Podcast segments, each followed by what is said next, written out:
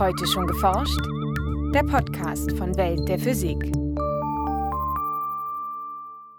Neben Wind und Sonne bietet auch eine andere regenerative Energiequelle ein beachtliches Potenzial, die Erdwärme. In der Erdkruste findet ein kontinuierlicher Fluss statt, und zwar der Wärmefluss. Der ist unsichtbar, wir nehmen ihn eigentlich auch gar nie wahr. Wir sehen jeden Tag die Sonne und spüren den Wind im Gesicht, aber die Erdwärme, die Geothermie, die spüren wir eben nicht. Außer wenn man mal reingeht in so ein Bergwerk und in große Tiefen geht, 500 Meter tief, 600 Meter tief, dann merken wir, dass es einfach angenehm warm wird und irgendwann wird es sogar unangenehm warm. Sagt Inga Möck von der Universität Göttingen und dem Leibniz-Institut für angewandte Geophysik in Hannover. Woher die Wärme im Erdinneren kommt und mit welchen Verfahren sie sich technisch nutzen lässt, hören Sie jetzt in einem Beitrag von Denise Müller-Dum und Jens Kube. Wenn Vulkane glühende Lava speien oder in Thermalquellen kochend heißes Wasser brodelt, lässt sich erahnen, welche Energie im Untergrund steckt. Die höchsten Temperaturen finden sich mit rund 6000 Grad Celsius im Erdkern, der vom Zentrum des Planeten bis zu einer Tiefe von rund 2900 Kilometern reicht. Darüber liegt der Erdmantel und schließlich folgt die im Schnitt nur rund 35 Kilometer dicke Erdkruste, auf deren Oberfläche wir stehen. Generell lässt sich sagen, dass die Temperatur im Erdboden mit zunehmender Tiefe ansteigt. Wie schnell das passiert, hängt vom Standort ab. Durchschnittlich nimmt die Temperatur um 30 Grad pro ein Kilometer zu. Oder es sind auch drei Grad pro 100 Meter. Wir bezeichnen das als geothermischen Gradienten. Und es gibt auch Regionen in der Erde, da wird es sehr viel schneller warm, zum Beispiel eben der Oberrheingraben. Dort haben wir eine Temperaturzunahme von vier Grad pro 100 Meter. Und in Regionen wie in Island, da sind dann diese Temperaturanstiege noch höher, also fünf Grad oder sechs Grad auf 100 Meter ist dann ganz gewöhnlich in den Regionen mit aktivem Vulkanismus. Sagt Inga Möck, Professorin an der Universität Göttingen und Leiterin der Sektion Geothermik und Informationssysteme am Leibniz-Institut für angewandte Geophysik in Hannover.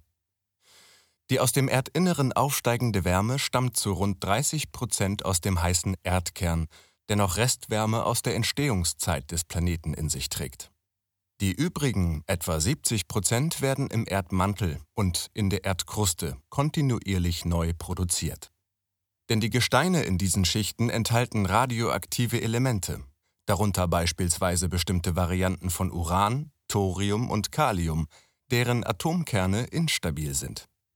Wenn die Kerne dieser Elemente zerfallen, wird Energie freigesetzt, vor allem in Form von Wärme. Und dann kommt aber noch eine andere Eigenschaft dazu. Gestein hat eine ganz geringe Wärmeleitfähigkeit. Und daher ist die Erdkruste gleichzeitig auch wie so eine Thermoskanne eine Isolierschicht, sodass diese Wärme, die da in der Erdkruste entsteht, ganz langsam entweicht. Durch diese physikalische Eigenschaft des Gesteins kühlt das Erdinnere sehr langsam ab. Und die Temperaturen auf der Oberfläche nehmen Werte an, die den Planeten bewohnbar machen. Zumindest an den meisten Orten der Erde. Neben Gestein enthält die Erdkruste auch enorme Wassermengen, meist gespeichert in porösem Gestein wie etwa Sandstein. Aufgrund des hohen Drucks im Erdboden kann dieses Wasser, wie in einem Schnellkochtopf, auch mehr als 100 Grad Celsius heiß und trotzdem noch flüssig sein. Das ermöglicht neben der reinen Wärmeleitung, bei der thermische Energie von selbst aus wärmeren in kühlere Bereiche fließt, noch eine weitere Form der Wärmeübertragung. Konvektion. Das ist das, was im Topf passiert, wenn das Wasser anfängt zu kochen. Dann gibt es einen Kreislauf, nämlich heißes Wasser kommt nach oben und kühlt sich ab, geht wieder nach unten und heizt sich wieder auf. Und diese Konvektion, das ist dann das andere, was auch stattfinden kann in so kleinen Reservoiren, dass es da eben einen Thermalwasserfluss gibt. Will man die Erdwärme technisch nutzen, muss man einen Weg finden, die im Erdboden gespeicherte Energie kontrolliert an die Oberfläche zu holen. Je nach Tiefe der genutzten Erdschicht wird grundsätzlich zwischen zwei Arten der Geothermie unterschieden. Die oberflächennahe Geothermie erschließt die Wärme aus einer Tiefe von bis zu 400 Metern. Bei der tiefen Geothermie reichen die Bohrlöcher bis zu sieben Kilometer ins Erdreich hinab. Welche Technologie sich eignet, hängt von verschiedenen Faktoren ab.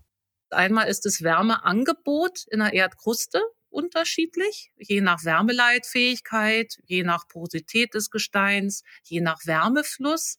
Und dann haben wir an der Oberfläche aber auch einen unterschiedlichen Bedarf. Es gibt ja einmal nur das Einfamilienhaus, was da alleine in der Landschaft steht und die haben dann sehr kleinen Wärmebedarf von zum Beispiel 20 oder 30 Kilowatt. Und dann gibt es ganze Städte mit großen Fernwärmenetzen und die haben natürlich einen gigantischen Wärmebedarf.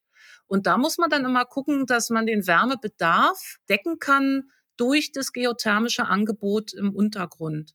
Und manchmal passt es nicht so ganz. Da ist dann das Angebot der Geowärme kleiner als der Wärmebedarf an der Oberfläche und manchmal auch genau umgekehrt. Dann hat man da ein riesiges Wärmeangebot im Untergrund, in den geologischen Schichten, aber kein Abnehmer an der Oberfläche.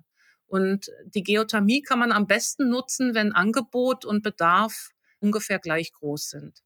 Um ein Einfamilienhaus durch oberflächennahe Geothermie zu versorgen, genügt unter Umständen eine Erdwärmesonde in einer Tiefe von einigen zehn bis einigen hundert Metern.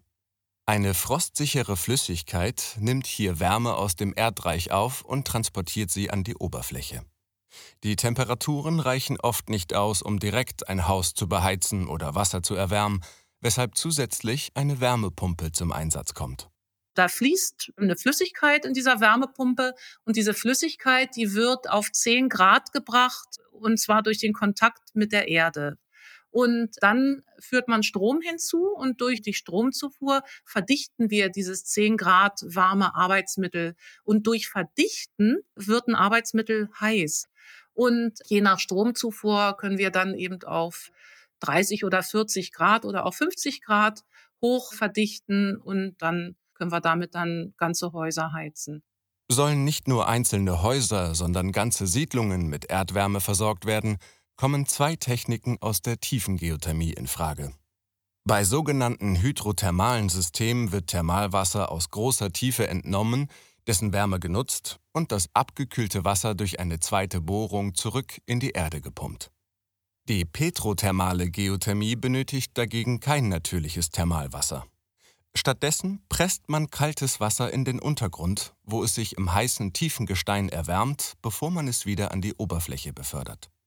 Dieses Verfahren kommt in Deutschland bislang allerdings noch nicht zum Einsatz. Im Unterschied dazu sind die Brunnensysteme der hydrothermalen Geothermie regional bereits weit verbreitet, um die Erdwärme anzuzapfen. Je nach Temperatur des Thermalwassers werden auch bei der tiefen Geothermie noch einmal Wärmepumpen eingesetzt, um die 80 bis 90 Grad Celsius, die für Fernwärmenetze erforderlich sind, zu erreichen. Oder wir haben direkt 100 Grad und mehr im Untergrund als Thermalwasser zur Verfügung stehen. Dann braucht man auch keine Wärmepumpe mehr und kann dann diese Temperatur auch direkt in die Wärmenetze einspeisen. In München beispielsweise wird rund 100 Grad Celsius heißes Thermalwasser gefördert und dessen thermische Energie durch Wärmetauscher auf das Fernwärmenetz übertragen. In Sauerlach, südlich von München, hat das Wasser sogar 140 Grad Celsius, sodass mit dem Dampf auch Turbinen angetrieben werden, um Strom zu produzieren. Wasser mit solch hohen Temperaturen findet man in Deutschland erst in einer Tiefe von mehreren Kilometern. Infolgedessen ist es recht aufwendig und damit auch teuer, eine Wärmegewinnungsanlage für ein solches Projekt zu installieren. Wenn man die Kosten auf die ersten fünf Jahre bezieht, dann muss man sagen, ist die Geothermie im Vergleich zu anderen Wärmeträgern ziemlich hoch. Äh, nur die reinen Erschließungskosten, das heißt also Erkundung, Bohren, Bereitstellung der Wärme beläuft sich je nach Tiefe von so einem tiefen Geothermieprojekt zwischen 15 und 50 Millionen Euro. Die oberflächennahe Geothermie, die ist natürlich günstiger, äh, kostet aber auch so zwischen 10 bis 25.000 Euro mit allem drum und dran. Allerdings kommt dann, nachdem man diese Kosten hatte am Anfang, nur noch geringe Kosten auf einen zu, weil die Wartung und der Betrieb von einer geothermischen Anlage ist relativ kostenneutral. Das heißt, wenn man so ein Geothermieprojekt im Vergleich zu anderen Wärmeträgern über 30 Jahre sich anschaut, dann ist die Geothermie tatsächlich sehr günstig, weil keine Wartung oder kaum Wartung mehr anfällt. Bevor die Bohrarbeiten für ein solches Vorhaben beginnen, ist eine Menge an Vorarbeit nötig. So gilt es etwa zu klären, welche Gesteine an dem ausgewählten Standort vorzufinden sind und ob man auf Thermalwasser hoffen darf. Einen ersten Anhaltspunkt liefern oft bereits existierende Daten aus der Öl- und Gasexploration. Genaueren Aufschluss über die Bedingungen im Untergrund erhalten Fachleute anschließend mit Hilfe der Seismik. Das ist eine geophysikalische Methode, wo man elastische Wellen an der Oberfläche auslöst. Und zwar durch so Rüttelfahrzeuge. Die vibrieren so mit so einem Vibrationsstempel auf den Untergrund drauf. Und dann gehen diese elastischen Wellen durch den Erdkörper, durch die Erdkruste. Und dann Materialgrenzen werden diese elastischen Wellen wieder reflektiert. Und diese reflektierten Wellen, die nimmt man dann über Messgeräte, die sogenannten Geophone, wieder auf. Und über diese seismischen Daten kann man dann sehr genau sagen, wie der Untergrund aufgebaut ist. Mithilfe solcher Daten soll das Risiko einer sogenannten trockenen Bohrung, bei der man kein Thermalwasser vorfindet, minimiert werden. Und auch Umweltrisiken lassen sich durch eine ausführliche Exploration verringern. So ist es beispielsweise wichtig, sogenannte Störungszonen zu kennen. Dies sind Gesteinsschichten, die aufgrund von tektonischen Aktivitäten gegeneinander verschoben sind. Was wir in der Vergangenheit gelernt haben mit den bestehenden geothermischen Anlagen ist, dass man mit der sogenannten Injektionsbohrung, wo ich also dieses abgekühlte Wasser in den Untergrund wieder zurückschiebe, dass ich mit dieser Injektionsbohrung nicht in sogenannte tektonische Störungszonen gehen sollte, weil man die reaktivieren kann und dann kann es zu Erdbeben kommen. Ein weiteres Risiko besteht, wenn in dem Thermalwasser aus großen Tiefen radioaktive Substanzen gelöst sind. Diese können sich in einzelnen Teilen der Geothermieanlage anreichern und dort zu einer erhöhten Strahlenexposition führen. Ob und inwieweit die Strahlenbelastung bei einzelnen Anlagen die geltenden Dosisgrenzwerte überschreitet, wird genau überwacht. Da das Wasser bei der tiefen Geothermie jedoch in einem geschlossenen Kreislauf zwischen Oberfläche und Untergrund zirkuliert, gelangen keine radioaktiven Stoffe aus der geothermischen Anlage nach außen. Für das Personal müssen aber gegebenenfalls Schutzmaßnahmen getroffen werden. Und auch das im Übrigen deswegen ein Grund von uns zu sagen, gehen wir doch lieber in die mitteltiefe Geothermie. Da gibt es diese radioaktiven Wässer nicht. Die mitteltiefe Geothermie fördert Erdwärme aus einem Bereich von 400 Metern bis 2 Kilometern unter dem Erdboden und ist damit ein Kompromiss zwischen ausreichenden Temperaturen auf der einen Seite und geringerem Risiko sowie niedrigeren Bohrkosten auf der anderen Seite. Um optimale Standorte zu finden und Bohrungen vorzubereiten, erforschen Geophysiker in Deutschland bereits den Untergrund in dieser Tiefe. Aktuell versorgt die Geothermie nur etwas mehr als ein Prozent der deutschen Haushalte mit Wärme. Hier ist noch Luft nach oben. In unseren Berechnungen, wir haben da mal eine Studie gemacht, kann man den zukünftigen Wärmebedarf in Deutschland bis zu 40 Prozent abdecken durch Geothermie. Die Geothermie bietet damit ein erhebliches Potenzial als klimaneutrale Wärmequelle. Denn beim Betrieb einer solchen Anlage werden keine klimaschädlichen Treibhausgase wie etwa Kohlendioxid freigesetzt. Zudem ist Erdwärme unabhängig von Wind und Wetter und damit immer verfügbar. In heißen Sommern eignet sich der oberflächennahe Untergrund außerdem zum Kühlen. Denn die Temperaturen im Boden schwanken nicht so stark wie an der Oberfläche. Und auch als Speicher für andere erneuerbare Energien kommen die wasserführenden Gesteinsschichten in der Erdkruste in Frage. Geothermie und Speicherung geht gut zusammen, weil wir den geologischen Untergrund eben auch aufheizen können zum Beispiel. Wenn wir Sonnenenergie haben, dann kann man einen Untergrund, der 60 oder 70 Grad warm ist, also zwei Kilometer Tiefe, da kann man dann auch Sonnenenergie einspeichern. Und wie man das macht, das ist jetzt noch eine große Frage. Das muss mit Pilotprojekten erforscht werden. Mit ihren vielen Anwendungsmöglichkeiten könnte die Geothermie also ein wichtiger Baustein für die Energie- und Wärmewende sein. Ein Beitrag von Denise Müller-Dum und Jens Kube, gesprochen von Elias Emken. Aufnahme Hörspielstudio Kreuzberg. Tonbearbeitung und Schnitt Daniel Levi. Redaktion Welt der Physik. Welt der Physik wird herausgegeben vom Bundesministerium für Bildung und Forschung und von der Deutschen Physikalischen Gesellschaft.